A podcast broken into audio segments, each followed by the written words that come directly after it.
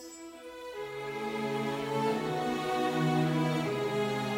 Olá, amigos, bem-vindos ao podcast do Viajando para Orlando. E chegamos ao nosso centésimo programa, isso mesmo. O primeiro episódio do podcast do VPO foi publicado há 10 anos atrás, mais especificamente no dia 15 de julho de 2010. E desde então, a minha proposta sempre foi a de divulgar as informações que publico no VPO e também trazer algumas entrevistas, sempre buscando atingir a todos que apreciam Orlando e seus parques temáticos. E para comemorar esse marco, ao invés de trazer as novidades publicadas no site ao longo desta semana, eu gostaria de relembrar com vocês alguns momentos muito especiais extraídos de gravações anteriores. E para começar, logo no primeiro episódio do podcast, eu tive a oportunidade de entrevistar as amigas miqueiras Vivian e Cris, que na época conversaram comigo a respeito da inauguração da Universal de The Wizard World of Harry Potter. Vamos ouvir um trechinho.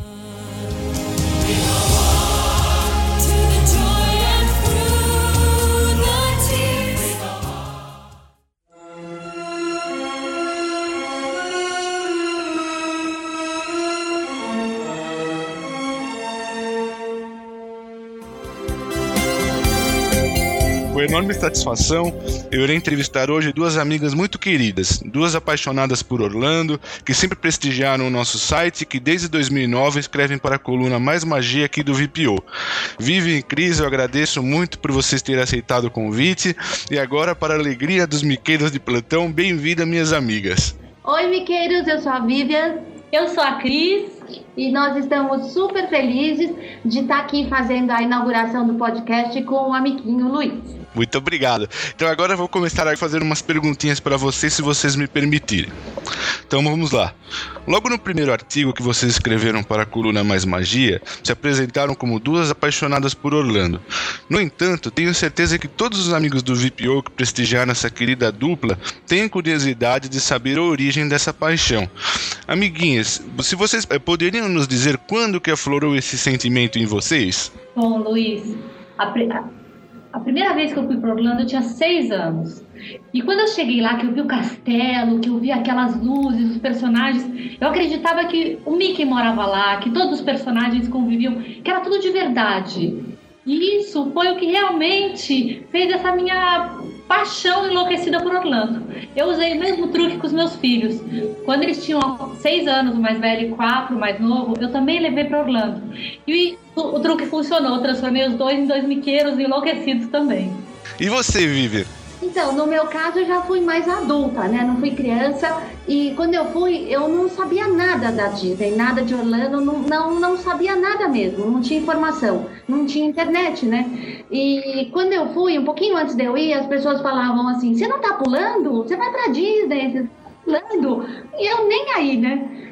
Quando eu cheguei lá, desci do avião e vi o que, que era aquela cidade, eu acho que foi na primeira respirada, assim, eu já fiquei ligada. Então foi uma paixão, assim, a primeira respirada mesmo. E falando a respeito do processo de seleção para o Disney International College Program, eu também tive a oportunidade de entrevistar o Gustavo e a Taline e passo a reproduzir um pedacinho da entrevista que fiz com cada um deles. Estou aqui com o meu amigo Gustavo, filho de Félix, que vai participar do Disney International College Program. Ele vai falar um pouquinho a respeito do processo de seleção realizado pela STB para que você possa participar do Disney International College Program. É, Gustavo, fale um pouquinho então para nós a respeito do como funciona esse processo de seleção da STB. É, primeiro você tem que cadastrar no site da STB na área do, do programa. Aí você tem que para uma palestra explicativa, aí depois dessa palestra você tem que pegar uma senha para fazer a entrevista. Você faz essa entrevista com o pessoal da STB. A entrevista é toda em inglês. Aí eles fornecem um documento para a faculdade preencher, falando que você está devidamente matriculado.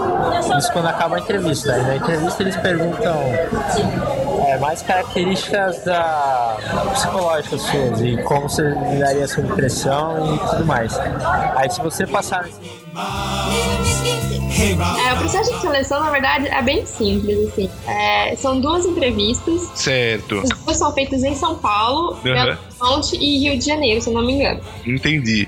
E a primeira entrevista é com o pessoal da STB, na verdade, a agência de viagem, né, que faz essa intermediação. Certo. E já é em inglês e eles perguntam porque é, eu gostaria de trabalhar na Disney, é, quais suas qualidades, quais seus defeitos. Aham. Uhum. Coisas assim de prazo mesmo. Entendi, entendi, Taline. E a segunda entrevista já é com o pessoal da própria Disney, os recrutadores da Disney. Eles vêm até São Paulo e Belo Horizonte. Aham. Uhum. E, a, e eles entrevistam você. Mas, mas a mesma coisa, tem nada muito, uh, muito difícil. Eles perguntam porque, se você já foi pra Disney, qual o seu parque preferido. Eles são bem descontraídos, assim, eles te deixam bem à vontade na hora da entrevista. Eu acho bem legal. Falando a respeito do evento Epcot International Food and Wine Festival, eu entrevistei o amigo Luiz André Guazelli e passo a reproduzir um trechinho do nosso bate-papo. Guazelli, eu gostaria de inicialmente é, que você nos contasse as suas impressões gerais a respeito do evento. Olha, eu achei fantástico. É, a infraestrutura lá é perfeita, existe uma grande é, qualidade de produtos que são oferecidos. Uhum. As barraquinhas, os países, elas ficam lotadas o tempo todo e você pode ver que o pessoal se diverte bastante por lá. No 28º episódio, gravado em 2015, eu entrevistei o amigo Cláudio Holanda, que na época contou um pouco a respeito da sua experiência com a Disney Cruise Line. Bom, na verdade, é, em 2014 foi nosso primeiro cruzeiro, a gente fez o Dream, certo. e agora em 2015 também já com o projeto de fazer o Fantasy uhum. Sete Noites no próximo ano. Boa. Cláudio, uma dúvida que eu, assim, eu vejo sempre lá no, no Fórum do Viajando é a respeito de como chegar no Porto Canaveral. Às vezes a pessoa fica com dúvida a respeito de estacionamento, de aluguel de carro, se utilizam ou não o ônibus da Disney, transfer. É, como que você normalmente vai com a sua família até o Porto Canaveral? É, na verdade, esses dois anos que a gente fez o cruzeiro, optamos por ir de carro pelo simples fato da comodidade. Entendi. Afinal, como a gente.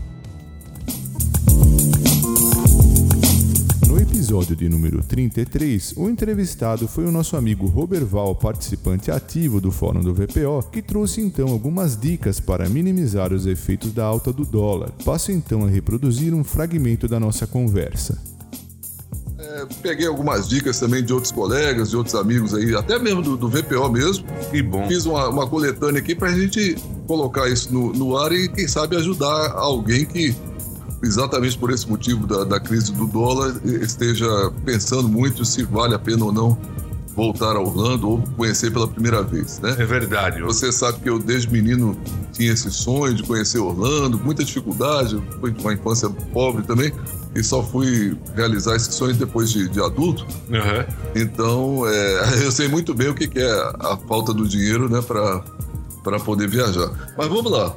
Eu peguei umas dicas aqui, Pantoja. Vamos falar rapidinho aqui. É, a primeira coisa, é claro, você já falou. É, antes de qualquer coisa no planejamento, que deve ser pelo menos com seis meses de antecedência, na minha opinião, uhum.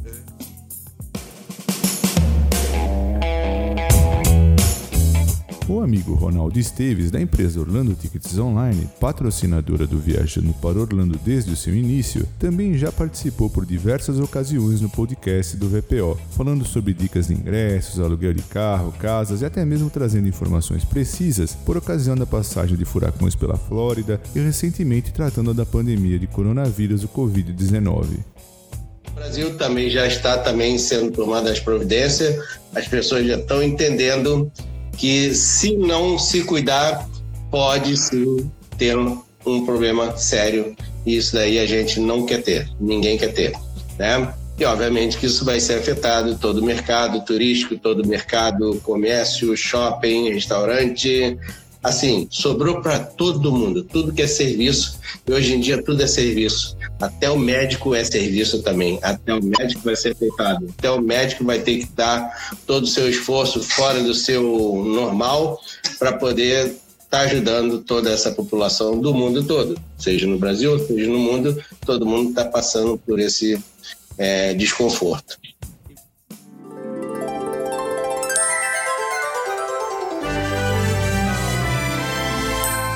É realmente muito gostoso relembrar todos esses momentos e achei que seria assim a melhor forma para festejar esses 10 anos de existência do podcast do VPO e esse marco que é a gravação do seu centésimo episódio. Muitíssimo obrigado a todos vocês que prestigiam o podcast do VPO e aproveito também para agradecer aos nossos patrocinadores, a empresa Orlando Tickets Online, Macro Baby e The Paula Realty USA. Meu muito obrigado a todos vocês, um forte abraço e até o nosso próximo programa.